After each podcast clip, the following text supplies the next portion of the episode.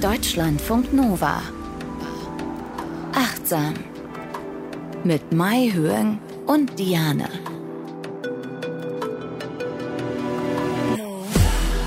Hallo, schön, dass ihr da seid bei Achtsam. Wir wollen heute über den Flow sprechen, was das genau ist, warum das wichtig ist und was das mit Achtsamkeit zu tun hat, ähm, wird unser Thema sein heute in dieser Folge.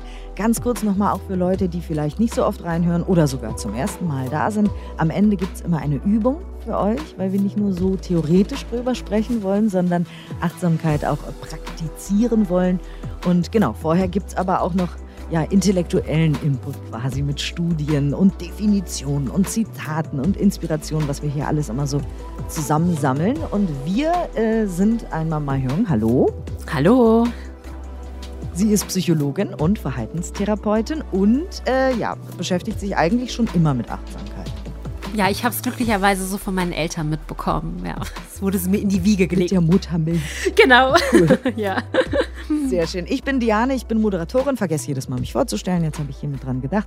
Ähm, und ja, beschäftige mich seit äh, fünf Jahren ungefähr mit Achtsamkeit, Meditation und äh, einem glücklichen Leben und Neurologie und Psychologie und all diesen Dingen, die uns sehr, sehr weiterhelfen können, um eben glücklich und gesund und ja, besser zu leben. Und zwar nicht besser im Sinne von höher, weiter, schneller, erfolgreicher, reicher, sondern einfach schöner, ausgeglichener. Ja, Flow, das ist ähm, von dem ähm, Psychologen Mihai Csikszentmihalyi ähm, geprägt, dieser Begriff und in seiner Forschungsarbeit. Und er hat KünstlerInnen, SportlerInnen und Schachspielerinnen untersucht und wollte so ein bisschen erfahren, was Bedingungen sind, dass Menschen so in ihrer Tätigkeit aufgeben. Und dann hat er diesen, diesen Begriff Flow geprägt und das beschreibt einen Zustand des Gefühls des Aufgehens im Tun, dass man wirklich ganz, ganz vertieft ist äh, mit seiner Tätigkeit, wirklich so einen ganz fokussierten Bewusstseinszustand hat, völliger Hingabe und man blendet quasi auch die Umwelt total aus und auch so das eigene Selbst. Also das verschmilzt dann so ein bisschen. Also ich meine, vielleicht kennt ihr das auch. Manche nennen das so Joggers High, wenn man so beim Joggen total drin ist und irgendwie so total verschmilzt. Also ähm, es fühlt sich wahnsinnig schön an, ja. Und viele sagen auch, wenn sie selbst etwas mit ihren Händen herstellen, bauen, basteln, malen, keine Ahnung, selbst Wände streichen oder was auch immer, dass sie äh, dann in diesen Flow-Zustand kommen.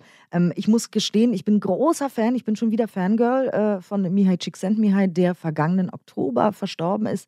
Gerade erst also, und ich habe dieses Buch schon zweimal gelesen, werde es wahrscheinlich auch noch öfter lesen, weil ich es so großartig finde, was er zu sagen hat. Ähm, aber vielleicht kannst du als Psychologin uns nochmal erklären, warum dieser Flow denn überhaupt so gut für uns ist. Also warum sollten wir eigentlich uns anstrengen, einen Flow-Zustand zu erreichen? Was haben wir davon? Ja, das Schöne daran ist, ist, dass es einfach gut wissenschaftlich auch belegt ist. Also er hat ähm, viel geforscht, auch andere haben zu dem Konzept des Flows ähm, geforscht und man konnte halt einfach herausfinden, dass ähm, die Lebensqualität tatsächlich steigt. Also ähm, wenn man eher so einen Flow erleben ähm, äh, ja, wenn das äh, im Leben einen Platz hat.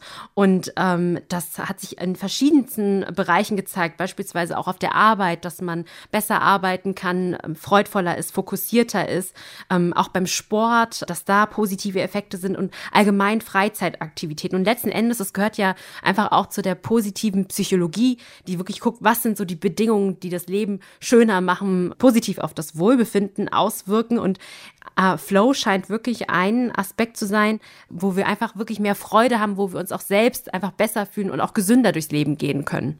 Und was müssen wir tun, um da reinzukommen? Also ich habe schon gesagt, äh, oder du hast gesagt, Sportler und Sportlerinnen kennen das auch, wenn man etwas tut. Also es gibt bestimmte Parameter, die erfüllt sein müssen, um in den Flow zu kommen. Also ich kann jetzt nicht einfach irgendwas machen, ne?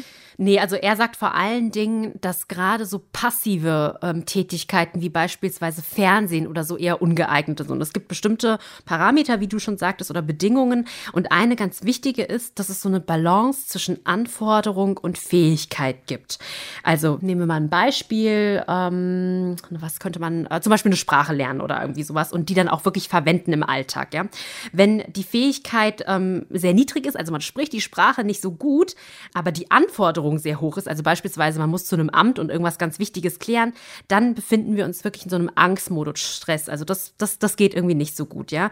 Wenn aber die äh, Fähigkeit äh, niedrig ist und auch die Anforderung niedrig, dann langweilt man sich einfach, ja. Wenn man aber eine hohe hohe Fähigkeit hat und die Anforderung ist niedrig, dann befindet man sich in so einem Entspannungsmodus. Und jetzt ganz wichtig, wenn die Fähigkeit hoch ist, also man ist ähm, schon gut dabei mit seinem Vokabular an der Sprache und man hat auch von der Anforderung, dass es hoch ist, dann befindet man sich in so einem Flow-Zustand. Das ist so das Optimale, also die Balance zwischen Anforderungen und Fähigkeit, ein optimaler Lernzustand. Genau, was man dabei, weil du eben Lernzustand auch gesagt hast, äh, eben beachten muss, ist offenbar, dass man am Anfang, wenn man etwas Neues lernt, wahrscheinlich noch nicht in den Flow kommt. Und wenn man da vielleicht schnell frustriert ist und hinschmeißt, dann ist es schwieriger, in den Flow zu kommen. Interpretiere ich jetzt mal so ein bisschen. Ne? Also wenn man wirklich übt und lernt und dabei ist, also zum Beispiel auch mit Meditation oder Achtsamkeit oder so, wenn man einmal meditiert und sagt, das ist nichts für mich, ich kann das nicht und sofort aufhört, wird man eben diesen Flow-Zustand auch beim Meditieren äh, nie erreichen, ne? Genau, weil die Fähigkeit einfach noch so niedrig ausgeprägt ist, ne? Weil wir haben am Anfang einfach immer, wenn wir irgendwas lernen, ne? Wir können das ja noch gar nicht so automatisiert quasi abspulen, wie zum Beispiel Fahrradfahren oder so, sondern man ist so äh, beschäftigt irgendwie so, hm, wie ist der nächste Schritt oder die eigenen Gedanken, die bei der Meditation kommen. Und wenn man da dran bleibt, bis die Fähigkeit quasi schon höher ist, ja, und dann die Anforderung hoch ist, dann, dann, dann ist das gut. Aber gut, dass du es nochmal sagst, also nicht sofort aufgeben, das heißt nicht beim ersten Mal meditieren und dann kommt da kein Flow-Zustand Zustand, dass es gar nicht geht, sondern dranbleiben. Und ich habe auch noch ein schönes Zitat mitgebracht aus einem Buch von ihm, das heißt Finding Flow, was ich euch gerne vorlesen mag. Er schreibt, so wirkt die Flow-Erfahrung wie ein Magnet für das Lernen, das heißt für die Entwicklung neuer Herausforderungen und Fähigkeiten. Im Idealfall würde sich eine Person ständig weiterentwickeln und gleichzeitig Spaß haben, ähm, was er tut. Leider wissen wir, dass dies nicht der Fall ist. In der Regel sind wir zu gelangweilt und apathisch, um in den Flow-Zustand zu gelangen, so dass wir es vorziehen, unseren Geist mit vorgefertigter Stimulation aus dem Videoregal oder einer anderen Art von professioneller Unterhaltung zu füllen. Oder wir fühlen uns zu überfordert, um uns vorzustellen, dass wir die entsprechenden Fähigkeiten entwickeln könnten und ziehen es daher vor, in der Apathie zu verfallen, die durch künstliche Beruhigungsmittel wie Drogen oder Alkohol erzeugt wird. Es braucht Energie, um optimale Erfahrungen zu machen. Und allzu oft sind wir nicht in der Lage oder noch nicht willens, die anfänglichen Anstrengungen zu unternehmen. Also das passt genau zu dem, was du eben gesagt hast. Wir müssen uns auch ein bisschen anstrengen, um dann in diesen Flow-Zustand zu kommen und beharrlich sein, dranbleiben, mhm. nicht sofort aufhören und so. Und äh, jetzt hier wieder eine Information von hinter den Kulissen. Wir haben beide gesagt, wir bringen Zitate mit.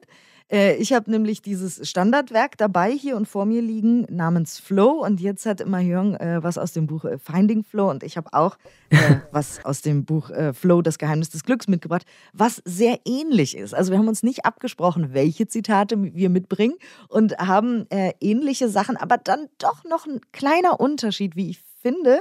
Also bei dir ist quasi die Voraussetzung Beharrlichkeit, dranbleiben, nicht irgendwie apathisch in der Ecke sitzen, nicht mhm. Doomscrolling machen, nicht Fernsehen gucken, nicht passiv konsumieren, weil dadurch kommen wir nicht in den Flow. Und ich äh, habe mit meinem Zitat nochmal quasi eine, eine, eine spezielle Ausprägung dessen mitgebracht. Also ich lese jetzt auch mal vor. Ähm, alles, was der Körper vermag, ist prinzipiell angenehm. Doch viele Menschen ignorieren diese Fähigkeit und benutzen ihre körperliche Ausstattung so wenig wie möglich. Sie lassen seine Kapazitäten ungenutzt Flow auszulösen. Wenn die Sinne unterentwickelt bleiben, geben sie uns chaotische Informationen. Ein untrainierter Körper bewegt sich zufällig und unbeholfen. Ein unsensibles Auge bietet uns hässliche oder uninteressante Dinge. Das unmusikalische Ohr hört nur verzerrte Geräusche. Der grobe Gaumen kennt nur langweilige Geschmacksrichtungen. Wenn man die Körperfunktionen der Abstumpfung überlässt, wird die Lebensqualität ähnlich und für manche sogar schrecklich. Doch wenn man Kontrolle über das gewinnt, was der Körper vermag und lernt, körperliche Gefühle zu ordnen, weicht die Entropie einem Gefühl erfreulicher Harmonie im Bewusstsein. Der menschliche Körper ist zu Hunderten einzelner getrennter Funktionen fähig. Sehen, hören, berühren, rennen, schwimmen, werfen, fangen, Bergsteigen, Höhlen erforschen, um nur ein paar zu nennen. Und zu jeder gibt es die entsprechende Flow-Erfahrung. Das finde ich so toll, weil oft denkt man auch, okay, ich muss jetzt irgendwie, keine Ahnung, Hinterglasmalerei machen oder Hallenhalmer spielen oder irgendwas total Abgefahrenes können und lernen und das ist sehr aufwendig. Aber wenn wir uns auch mal besinnen, dass wir die Instrumente in unserem Körper haben für Flow, also mhm. sei es Musik hören, Musik machen, Musik herstellen, ja, oder eben kochen, schmecken, ähm, ein neues Gericht erfinden, was auch immer. Es ist alles schon da. Das fand ich auch total toll. Oh, so schön. Danke dafür. ja. Und du hast auch Studien mitgebracht. Ähm, wie, wie zum, zum Thema Flow erleben. Aber vielleicht gehen wir erstmal noch kurz darauf ein, was jetzt also nochmal Achtsamkeit mit Flow zu tun hat. Das heißt, ähm, wo es quasi Überschneidungen oder Ähnlichkeiten gibt und wo es Unterschiede gibt. Ja, also wenn wir uns nochmal die Definition von Achtsamkeit angucken, Achtsamkeit ist ja ein, ein Bewusstsein oder ein Zustand, wo wir uns äh, bewusst sind, was für Gedanken wir haben, was für Gefühle wir haben, Körperempfindung jetzt in diesem Moment ohne diese Beobachtung zu bewerten. Und bei Flow ist es ja so, das ist so ein Gefühl des Aufgehens im Tun, ja, und dass man da vollkommen vertieft ist. Also das sind schon mal unterschiedliche ähm, Definitionen. Was man sagen kann, was eine Gemeinsamkeit ist, ist, dass die Konzentration auf den gegenwärtigen Mo Moment ähm, fokussiert ist. Also wenn du gerade irgendwas tust und du bist voll drin, dann musst du ja mit der Konzentration bei dieser Sache sein und nicht bei irgendwas anderem, sonst gibt es auch keinen Flow. Und und bei beiden quasi Geisteszuständen ist es so, dass wir durch eine Aktivität in diesen Zustand kommen können oder durch eine Ausrichtung unserer Aufmerksamkeit. Und es ist nicht so, dass wir irgendwie ein bestimmter Mensch, eine Art von Mensch sein müssen, um Flow oder Achtsamkeit zu erleben. Also genau das, was du eben gesagt hast mit diesem Zitat, dass wir eigentlich die ganzen Fähigkeiten und Fertigkeiten schon in unserem Körper haben. Wir müssen nicht irgendwie irgendwo anders danach suchen oder so. Also das ist auch eine Gemeinsamkeit. Aber es gibt schon auch noch Unterschiede, die ich auch wichtig finde zu erwähnen, weil sonst wird alles so ein Einheitsbrei irgendwie auch. Bei der Achtsamkeit ist es so, wenn wir die Achtsamkeitspraxis üben, dann fokussieren wir auf unsere inneren und auch äußeren Erfahrungen. Also was höre ich, was kann ich sehen, wie ist so mein Gegenüber mit mir. Und beim Flow, da ist es ja so, dass oft berichtet wird, dass diese Selbstwahrnehmung und auch die Wahrnehmung von, von der äußeren Umgebung, dass die reduziert wird. Man blendet alles aus und irgendwann geht das so weit, dass man sich selbst auch gar nicht mehr so sieht, sondern wirklich so, so ein fließender Übergang zwischen dem, was man tut und sich selbst. Also quasi das Selbst wird aufgelöst, so ein bisschen kann man sich ja, das vorstellen. Ja, man verschwindet so ein bisschen. Ne? Mhm. Jeder, der das schon mal erlebt hat, weiß vielleicht, huch, nach ein paar Stunden wacht man dann so auf, so ein bisschen und denkt, oh, ich habe total Hunger und irgendwie tut mein Rücken weh man irgendwas ja. gemacht hat. Keine Ahnung, im Sitzen oder so. Äh, das finde ich total interessant. Ja, und bei der Achtsamkeit ist ja eben anders. Ne? Da ist man sehr, sehr bewusst gerade über sich selbst und das Außen. Und bei der Achtsamkeit, da kann das ja auch mal sein, wenn in der Meditation, das sagen wir ja auch oft, dass wir, wenn wir mal abgelenkt sind oder so, was ja total normal ist, äh, aufgrund unseres äh, Monkey Minds, unser Affengeist, der von einem Thema zum nächsten springt, dass wir unsere Aufmerksamkeit auch immer wieder neu ausrichten müssen. So, ah, ich bin mit den Gedanken woanders gewesen, dann komme ich wieder zurück beispielsweise beispielsweise zu meinem Atem oder einem anderen Anker. Und beim Flow-Zustand ist das gar nicht so der Fall. Man ist wirklich so total, ja, so äh, fusioniert mit diesem Moment, mit dem, was man tut. Und da, da würde man nicht die Aufmerksamkeit immer wieder neu ausrichten oder so, sondern man ist ja bei einer Sache.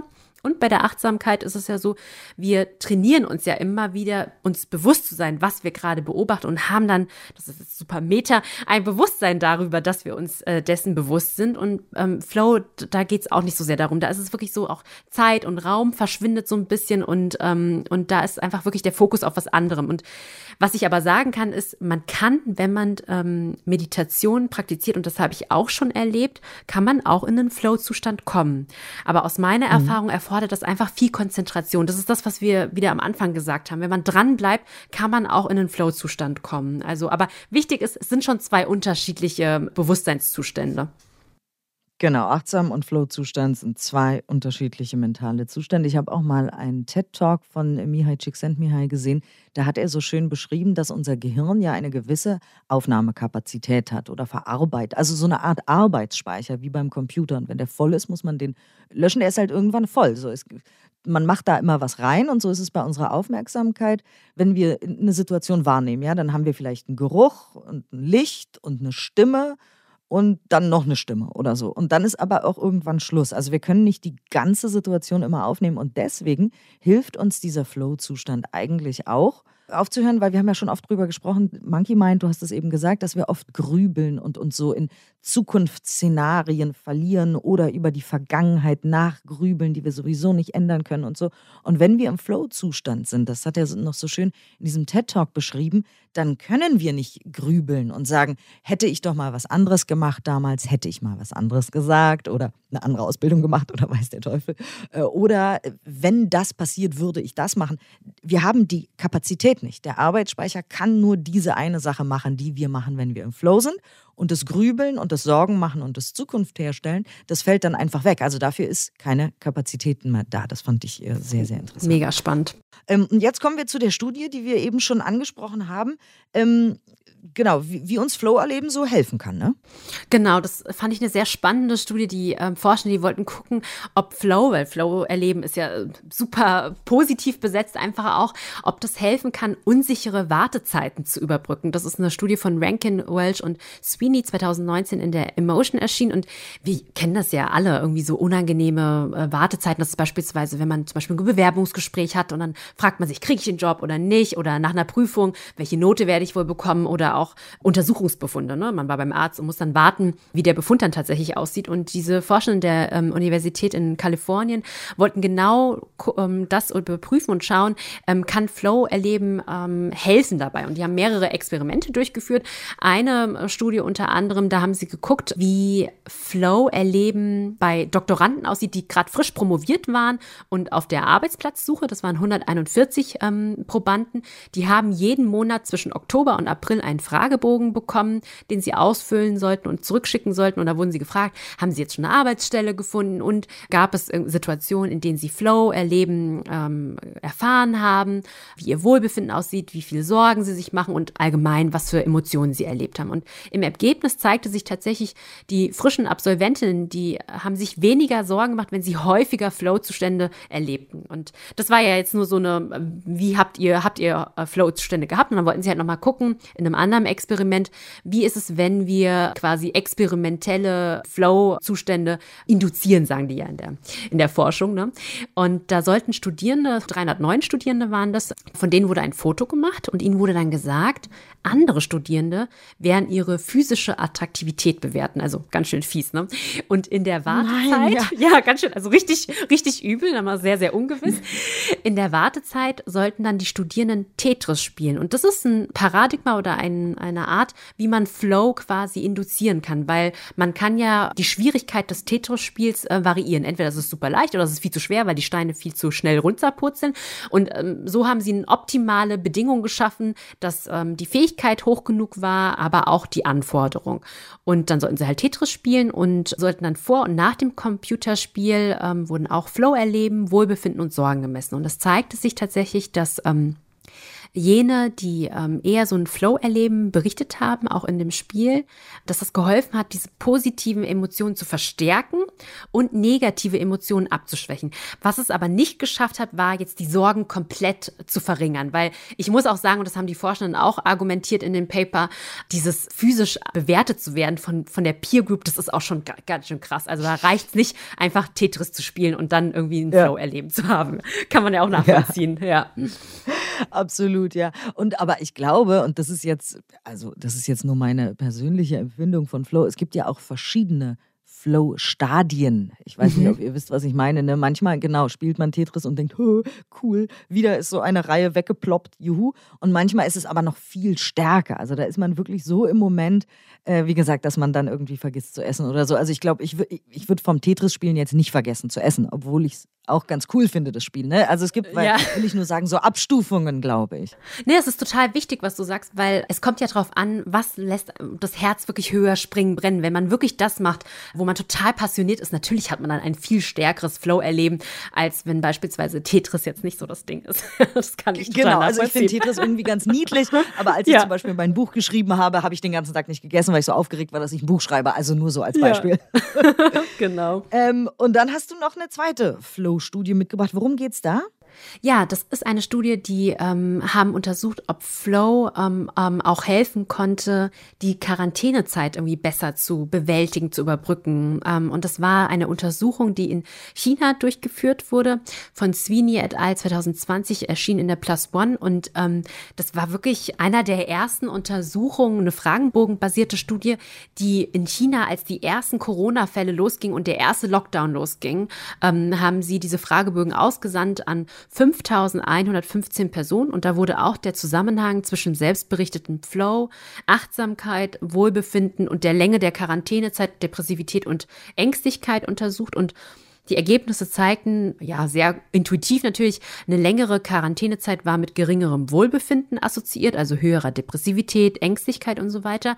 Und insgesamt konnte man sehen, dass Flow, aber auch Achtsamkeit mit einem besseren Wohlbefinden assoziiert waren. Aber spannend, nur durch Flow, also nicht durch Achtsamkeit, konnte dieser Zusammenhang zwischen der Länge der Quarantäne und dem geringeren Wohlbefinden moderiert werden. Das bedeutet, jene Menschen, die mehr Flow erleben, berichtet haben, haben sich wohler gefühlt, obwohl sie eine längere Quarantänezeit haben. Und die Forscher meinten halt, Flow ist einfach eine gute, gute Form der Ablenkung. Ne? Also wohingegen bei der Achtsamkeit langfristig kann das natürlich schon helfen, Ängste und mit Sorgen besser umzugehen. Aber in diesem unmittelbaren Moment, ja, wenn man total versunken ist, beispielsweise, wenn man dann doch einen Balkon hat und irgendwie Gärten hat oder irgendwie sowas oder Dinge, die einem halt Spaß machen, kochen oder so, neues Brot backen oder so, dass man das halt einfach auch vergisst, was um einen herum passiert. Und so konnten die dann besser mit dieser Quarantänezeit umgehen. Also spannend.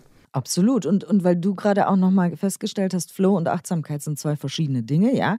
Äh, und jetzt könnte man ja sagen, warum redet ihr darüber? Euer Podcast heißt hier achtsam und so. Ähm, weil sich das natürlich alles bedingt und weil es ineinander greift. Also wie so ein Zahnrad. Ne? Es geht ja ähm, um alle möglichen verschiedene Aspekte des Lebens bei uns in diesem Podcast. Und wir haben eingangs gesagt oder sagen wir auch immer und immer wieder, es geht um Gesundheit, Glück, Zufriedenheit, so eine gewisse Gelassenheit. Und ich finde, ähm, dass das zusammengehört. Also die Achtsamkeit auf der einen Seite, ich habe irgendein unangenehmes Gefühl und ich sitze damit, wie man so schön sagt, also als, mhm. als Begriff für die Meditation, to sit with it, so mit dem Gefühl.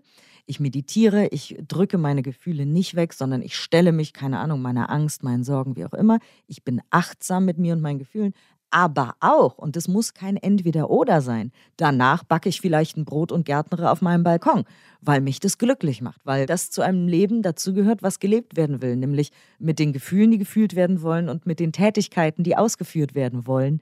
Äh, und deswegen, nur nochmal, weil wir eben gesagt haben, es ist nicht das Gleiche, es sind zwei unterschiedliche mentale Zustände, aber ich finde beide gleichermaßen wichtig für ein intensives, schönes, gutes Leben. Ja, ich finde das auch super wichtig, dass du das sagst, weil wenn wir uns mit Achtsamkeit beschäftigen, man kann sich natürlich im super engerem Sinne mit der Achtsamkeitsmeditation, wie man dann atmet oder so beschäftigen, aber letzten Endes geht es doch darum, ein Bewusstsein dafür zu haben, wie, wie man leben will, ja, wie wir alle leben wollen, welche Werte wir in unserem Leben integrieren wollen, dass wir einfach glücklicher sind, gesünder. Und wenn wir wissen, oh, es gibt sowas wie Flow und es gibt Bedingungen, wie man Flow ähm, erleben kann, dann ist es doch super, dann kann sich jeder, also ihr müsst wie immer nicht, ne, aber ihr könnt euch zu entscheiden. Das ist wieder ein Werkzeug für, für den Werkzeugkasten oder noch ein, ein Mittel, ähm, wo man sagt, okay, gut, ähm, was, äh, was gibt es, was mir Freude bereitet im Leben? Und ich richte meinen Fokus drauf und mache es wirklich genau. auch einmal am Tag. Und seien es nur zehn Minuten. Man muss jetzt nicht jeden Tag sechs Brote backen und 40.000 Beete bestellen. ne? Wir haben alle Arbeit zu tun, müssen das Klo putzen und die Steuererklärung machen. Also ähm, ne, fühlt euch sowieso niemals, wie gesagt, äh, von uns irgendwie unter Druck gesetzt, sondern immer inspiriert dazu zu sagen, okay, ich fange heute mal zehn Minuten an mit einer Sache, die ich schon immer mal machen wollte oder die ich als Kind gerne gemacht habe, die ich schon lange nicht mehr gemacht habe. Nur zehn Minuten vorm Schlafengehen, anstatt Doomscrolling zu machen, anstatt YouTube-Videos zu gucken, anstatt Netflix oder Disney Plus oder was auch immer zu gucken, ähm, gönne ich mir mal den Flow. Ich schenke ihn mir. Ich sage nicht, oh nein, ich muss heute noch in den Flow kommen, sondern ich mache mir selbst ein Geschenk. Das finde ich auch immer schön, ne? wenn man sowas mal probieren will, dass man das immer so formuliert. Ich schenke mir heute zehn Minuten Flow. Und das ist gut für unser Gehirn. Ja, es gibt Studien, die einfach gezeigt haben, ich habe das jetzt ein bisschen zusammengefasst, ja, dass ähm, Flow wirklich mit Aktivitäten in den Gehirnstrukturen assoziiert ist, die zum Beispiel Belohnung und auch die Verfolgung von unseren Zielen, also diese Gehirnstrukturen sind dafür quasi zuständig, ja. Und das kann auch erklären, warum wir das so als so angenehm empfinden. Wir kriegen wirklich, also das Belohnungszentrum wird aktiviert. Und das andere ist auch, es konnte zeigen, dass wirklich eine verringerte Aktivität von Gehirnstrukturen zu finden ist, die mit dieser Selbstfokussierung stattfinden. Und das passt wieder zu dem, was du anfangs auch gesagt hast. Wir können uns da keine Sorgen machen, weil wir sind nicht mit uns selbst die ganze Zeit beschäftigt. Wir sind wirklich so im Tun. Also es wird nicht gegrübelt oder so. Und das kann man auch wirklich in neurologischen Untersuchungen feststellen. Hast du denn, Mahjong, äh, irgendwie so eine Top 3 der, der Sachen, wo du Flow erleben hast eigentlich? Mhm. Also ich habe ein paar. Ich kann auch ja. anfangen. ja, ja, fang du doch mal an. äh, weil ich habe auch die Frage gestellt, deswegen ist es dann fies, wenn, ne? deswegen fange ich an. Also einmal schwimmen. Mhm. Ich liebe Schwimmen. Ich habe das Gefühl, mein Gehirn ist dann, also entweder ich kann denken, wenn ich will, aber ich muss nicht, das ist auch cool. Dann malen. Da vergesse ich auch alles äh, um mich rum. Und schreiben. Die drei Sachen würde ich jetzt als Top 3 nehmen. Ja, bei mir ist es Backen. Also äh, wenn oh. ich koche und backe, ja, äh, dann vergesse ich auch alles so um mich herum. Ähm, ich mal ab und zu auch. Und dann ähm, habe ich angefangen, ich habe das gar nicht so oft gemacht, aber ich habe so gefilzt. Das hört sich jetzt nach so einem alte Backen-Hobby äh, an, aber ich habe so, ich mache so Steine, wie so, wie so Flusssteine oder so, aus Filz. Ah, aus Filz. Das, mhm. Aus Filz, genau. Ich habe das bis drei Uhr morgens gemacht. Das war schon sehr, sehr obsessiv irgendwie so, aber da war ich auch voll im Flow, voll im Tun. Und ähm, manchmal, äh, wenn ich die Gelegenheit äh, habe, äh, mich um meine Pflanzen so zu kümmern, so ein bisschen so Gartenarbeit quasi, da bin ich auch total ja. drin und vergesse alles, ja. Voll schön. Ja, es gibt überhaupt keine blöde Tätigkeit oder ja. alberne oder irgendwas. Wenn man im Flow ist, ist alles voll toll einfach. Ja. Oh, wie schön. Weil wir haben nämlich hier auch noch ein paar Inspirationen und mhm. auch natürlich auch die Inspiration, das Buch zu lesen oder die Bücher von Mihai Csikszentmihalyi. Unbedingt. Weil er mhm. hat auch in dem Buch Flow ganz viele tolle Sachen äh, aufgelistet, wo man überall Flow finden kann. Und das fand ich auch total faszinierend, weil er zum Beispiel in einem Kapitel von Hobbywissenschaftlern und Wissenschaftlerinnen spricht, die so sehr am Flow sind, die auf einmal gesagt haben, okay, ich möchte aber äh, Schmetterlinge erforschen. Also jetzt ohne mm. sie zu mm. töten und aufzuspießen, wie auch immer. Aber ähm, ich möchte alles über Schmetterlinge, nur als Beispiel jetzt wissen. Oder alles über Physik oder alles über äh, Raumfahrt oder und dann haben die richtig geforscht. Und heute, gerade mit unserer Technik, die wir haben, also man kann irgendwie in einen Elektronikfachmarkt gehen und irgendwas kaufen und ist damit fast genauso gut ausgerüstet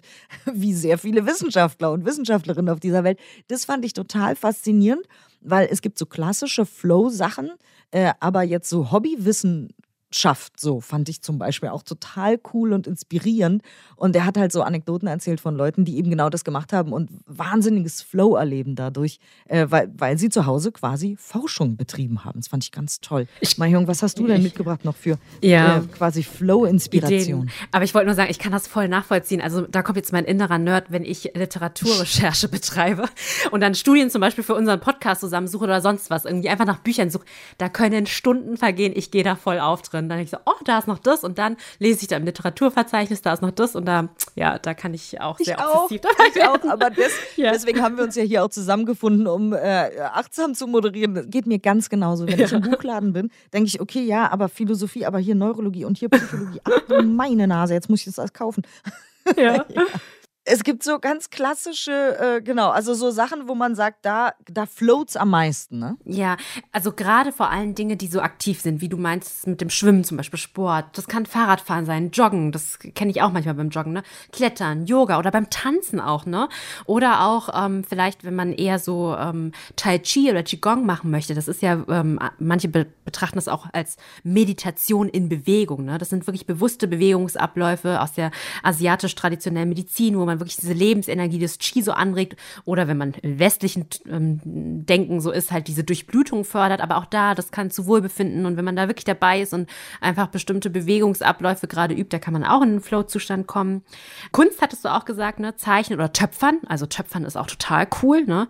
Wenn man da so eins mit dem Ton ist oder auch Musik. Und da hatte Csikszentmihalyi auch nochmal herausgefunden, dass Menschen, die zum Beispiel ganz bewusst Musik hören, die haben quasi auch so ein Ritual, ja, hatte er herausgefunden, wie sie Musik hören. Also sie nehmen sich bewusst Zeit dafür, schalten vielleicht auch das Licht aus oder andere Ablenkungsquellen und sind dann wirklich nur beim Hören. Ne?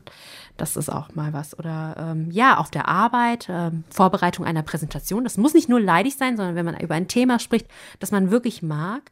Autofahren haben manche auch irgendwie berichtet, aber auch mit Freunden sprechen. Also es muss nicht nur sein, dass man diese Aktivitäten ganz allein im Kämmerlein mit sich allein macht, sondern auch ähm, in Interaktion mit anderen. Oh, das habe ich auch. Manchmal, wenn ich diskutiere über ein Thema, was mich, was mich irgendwie interessiert und wofür ich brenne, und dann kann ich auch stundenlang diskutieren.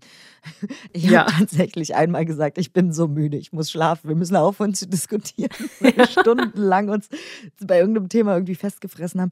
Ähm, gleich gibt es die Übung. Ich bin schon ganz gespannt, was du uns für eine Flow-Übung mitgebracht hast. Ich habe noch zum Abschluss ein, ein Zitat noch aus einem, eins meiner, wirklich aus einem meiner absoluten Lieblingsbücher, eben Flow, das Geheimnis des Glücks. Ähm, ich zitiere noch einmal zum Abschluss ganz kurz. Wenn ein neuer Glaube sich unserer Fantasie bemächtigen will, muss er die Dinge, die wir wissen, rational erklären können. Die Dinge, die wir fühlen, auf die wir hoffen und die wir fürchten. Es muss ein System von Glaubenshaltungen sein, das unsere psychische Energie auf sinnvolle Ziele richtet. Ein System, das die Regeln für eine Lebensweise aufstellt, die Flow auslösen kann. Wenn wir besser verstehen, warum wir sind, wie wir sind, wenn wir die Ursprünge instinktiver Triebe, sozialer Kontrollen, kultureller Ausdrucksformen besser verstehen, Elemente, die zur Bildung des Bewusstseins beitragen, wird es leichter sein, unsere Energien dahin zu richten, wohin wir gehen sollten. Das finde ich so oh, schön. Wie gesagt, schön. also ich finde es nachgerade poetisch. Ja. Einer äh, der Begründer der positiven äh, Psychologie, Mihai Csikszentmihalyi, hat das Buch geschrieben und er schreibt auch eben auch so schön. Also nicht nur inhaltlich, mm. sondern auch die Form ist sehr schön. Das ist sehr viel Spaß macht, das Buch zu lesen. Also ähm, ja, vielen Dank, dass ihr dabei wart in dieser Flow-Folge. Also ich war im Flow, wie ist mit dir? Ich auch, total. Jedes Mal, Diane. ich auch, genau, stimmt. Das hatte ich ganz vergessen aufzuzählen. Und natürlich beim Achtsamer äh, aufzeichnen, weil wir uns immer, immer so, oh, und die Studie, oh, und das und hier noch. Und ja, da kommen wir auch immer schön in den Flow. Ähm, was für eine Übung äh, hast du denn mitgebracht diesmal? Ich habe eine Meditation, in der wir nochmal in Kontakt kommen mit einer Aktivität, ähm, etwas, was wir tun, wo wir in diesem ähm, Flow-Zustand sind. Und das betrachten wir heute einfach ein bisschen genauer. Sehr schön. Achtsam at deutschlandfunknova.de. Ihr könnt uns gerne, wenn ihr auch Ideen habt für Themen, uns die gerne schicken. Wir freuen uns. Wie gesagt, wir beantworten äh, jede Mail. Manchmal dauert es ein bisschen. Seid nicht böse. Wir sind auch achtsam mit uns und machen manchmal die ein oder andere Pause und beantworten die Mails dann erst später, vielleicht ein paar Tage später, vielleicht eine Woche später. Aber wir lesen sie alle und freuen uns immer sehr. Dann, wie immer, vielen Dank für eure Aufmerksamkeit. Und äh, wir machen uns bereit, machen es uns gemütlich äh, für die Übung. Äh, ist da irgendwas nötig, was Besonderes? Nö, nichts Besonderes. Einfach macht's euch gemütlich. Sitzen, stehen, liegen, ganz egal. Okay. Genau. Äh, wie ihr wollt. Dann äh, freue ich mich und mal hören, bitteschön. Dies ist eine geleitete Meditation, in der du mit Aktivitäten in Kontakt kommen kannst, die dich begeistern, in denen du das Gefühl von Flow erlebst. Nimm nun eine bequeme, aufrechte Sitzposition ein. Wenn du merkst, dass dir das Sitzen heute schwerfällt, komm gerne ins Liegen. Solltest du während der Übung merken, dass du abgelenkt bist, nimm es freundlich wahr und kehre wieder sanft zur Übung zurück. Nimm nun freundlich und neugierig Kontakt mit deiner Atmung auf. Beobachte, wie sich dein Bauch bei der Einatmung hebt und bei der Ausatmung langsam wieder senkt. Verweile einen Moment bei dieser Bewegung.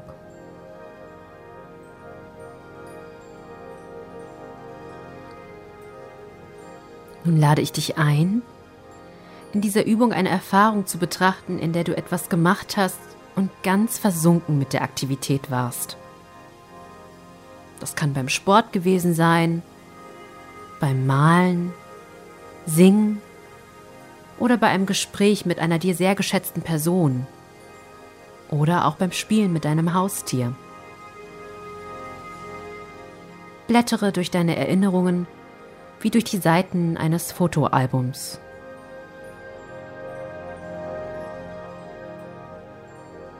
Es sind Momente, in denen du ganz bei dem bist, was du gerade tust. Die Welt um dich herum wird leiser, ruhiger, bis du sie komplett ausblendest. Du und das, was du tust, ihr seid eins. Du bist nicht mehr getrennt von deinem Tun. Falls es dir jetzt schwerfällt, eine Erinnerung zu finden, dann stell dir einfach eine Aktivität vor, die du gerne machst. Wie fühlt sich dein Körper während dieser Erfahrung an? Vielleicht hast du dich gut gefühlt, aber auch ein bisschen aufregende Spannung gespürt. Wo fühlst du dieses Verschmelzen mit dir und deiner Aktivität am meisten?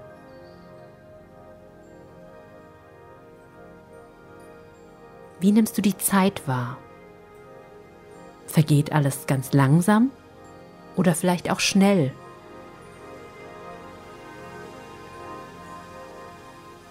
Betrachte das, was du gerade tust. Gibt es irgendwelche Gedanken, die dir durch deinen Kopf gehen?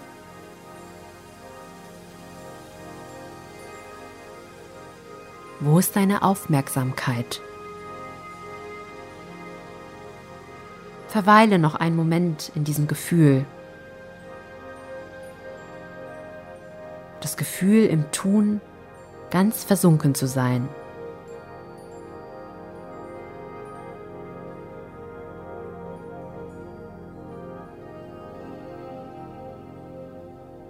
Nimm noch einmal drei tiefe, nährende Atemzüge.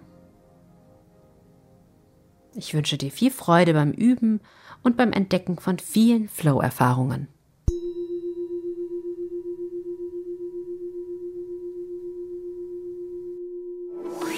Deutschlandfunk Nova. Achtsam.